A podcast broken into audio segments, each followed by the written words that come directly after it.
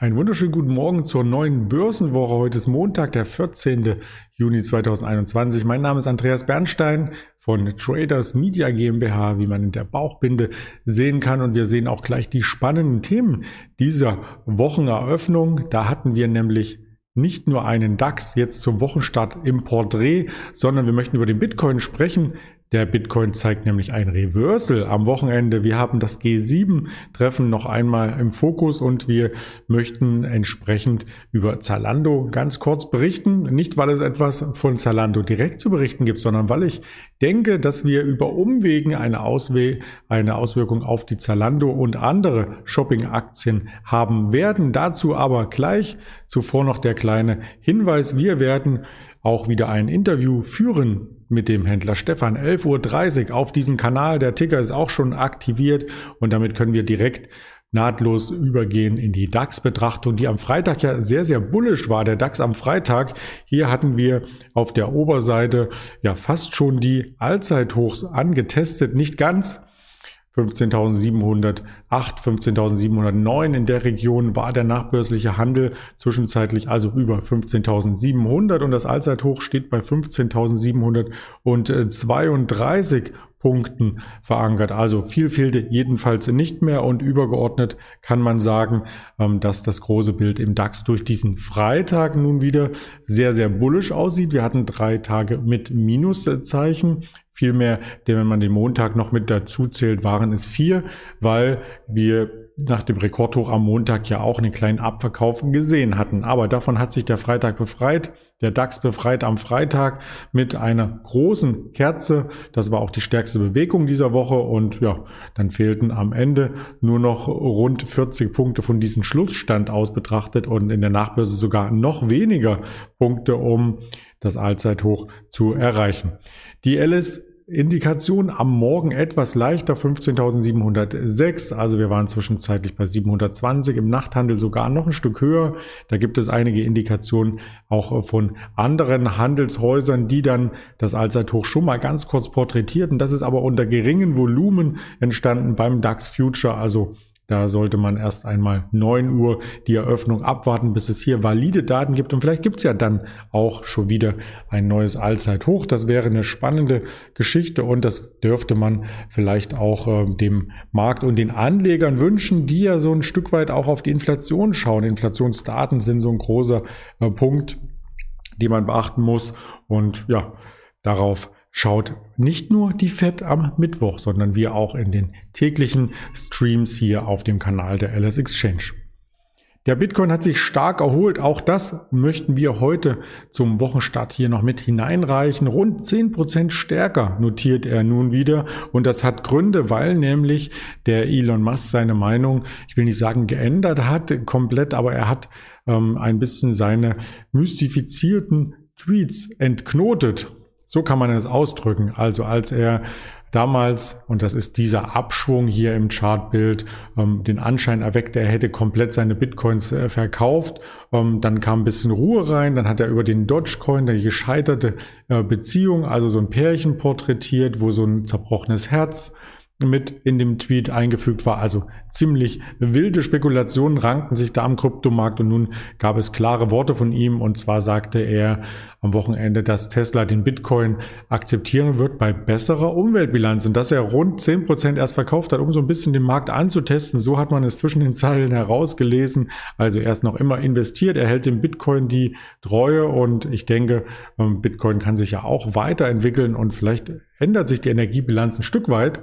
Und dann ist Elon Musk wieder voll dabei und dann kann man auch bei Tesla die ganzen Autos mit dieser Digitalwährung entsprechend bestellen. Ein weiteres Thema am Wochenende war natürlich das G7-Treffen. Es war sehr harmonisch, das hat man aus verschiedenen Medienberichten entnehmen können. Und äh, Joe Biden ist nach vorne geprescht und hat hier ein milliardenschweres Infrastrukturprogramm, was international angelegt wird, ähm, quasi forciert. Das soll für die Schwellenländer angelegt werden und eine Alternative zu Chinas neuer Seitenstraße darstellen. Ja, es klingt nach einer Art Marshallplan, stand bei, in der Tagesschau für die ärmeren Länder der Welt.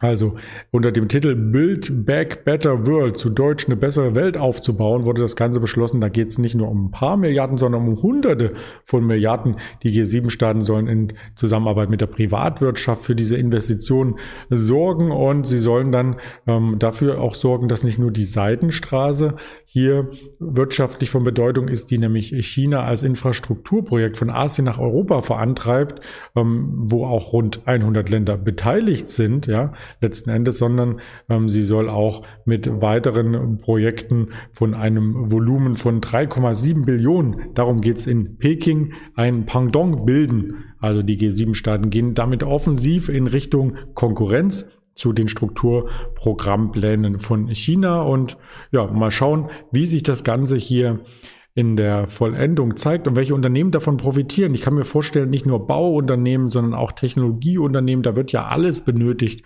um Infrastruktur aufzubauen, also Billionen Gelder am Ende und man geht davon aus, dass es jährlich dann 1,5 bis 3,7 Billionen Dollar an Geld braucht, um eben die Entwicklungs- und Schwellenländer auch nachhaltig ähm, zu entwickeln. Da geht es ähm, um Afrika, um Asien, Lateinamerika, moderne Straßen, Zugbrücken, Brücken, Häfen und so weiter. Alles, was dazugehört. Und äh, da haben einige Unternehmen jetzt sicherlich zum Wochenstart schon Frischluft gewittert und vielleicht auch ein Geschäft in Aussicht.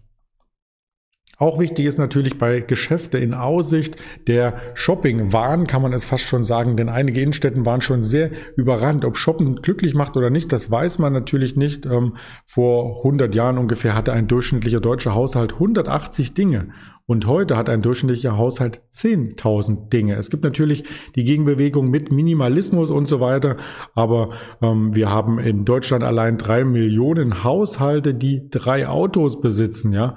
Und wenn man sich allein die Schubladen in den Schränken manchmal anschaut, was da noch für alte Gebrauchsgegenstände herumliegen, vielleicht noch alte Smartphones, ähm, was es nicht alles gibt, ähm, das riecht so ein bisschen danach, dass wir dem Shopping-Wahn verfallen sind als Nation. Und das ist, ist natürlich gut für die Konsumgüterhersteller und auch für die Shopping-Anbieter, aber es dürfte, wenn die Innenstädte weiter so florieren, vielleicht auch schlecht sein für diejenigen, die in der Pandemie profitiert haben. Deswegen habe ich als Vertreter hier einmal die Zalando mitgebracht. Dies nämlich in diesem Umfeld, wenn die Pandemie hier endet und wenn wir ähm, alle wieder in den Innenstädten auch ohne Maske uns bewegen dürfen und dort entsprechend äh, die Läden besuchen können, vielleicht leiden. Ja, also da ist auch eine Westwing zu nennen, Home24, all diejenigen, die vom Online-Boom profitierten, die könnten so ein Stück weit bei den Anlegern zumindest erstmal ins Hintertreffen geraten, weil eben die traditionellen äh, Märkte, Modelinien und was es nicht alles an Einkaufsmöglichkeiten gibt, hier in den Vordergrund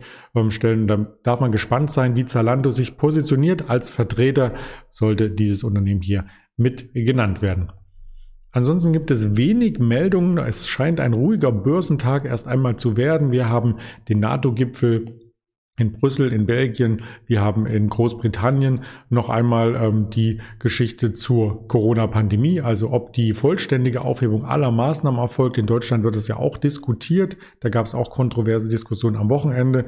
Und wir haben einige Börsen, die heute einen Feiertag haben. Deswegen aus Hongkong, China gab es keine Kurse. Aus Russland wird es auch keine Kurse geben heute und wir fokussieren uns eher auf europäische Daten, Kapazitätsauslastung. Aus Japan gab es schon Industrieproduktion und dann kommen noch Verbrauchervertrauen, Konjunkturoptimismus aus Portugal, 11 Uhr Industrieproduktion aus der EU und am Nachmittag Produktionsverkäufe aus Kanada. Das sind die Themen, die uns heute bewegen und das Ganze kannst du dann im Nachgang auch noch einmal auf Spotify, Apple und dieser als Hörvariante hören und als Video bei YouTube, Twitter, Instagram, Facebook. Das sind quasi die Kanäle, auf denen wir als Alice Exchange quasi zu sehen sind. Ich wünsche dir einen angenehmen Handelstag. Komm gut in die Börsenwoche. Wir sehen uns 11.30 Uhr wieder mit dem lieben Stefan. Bis dahin alles Gute.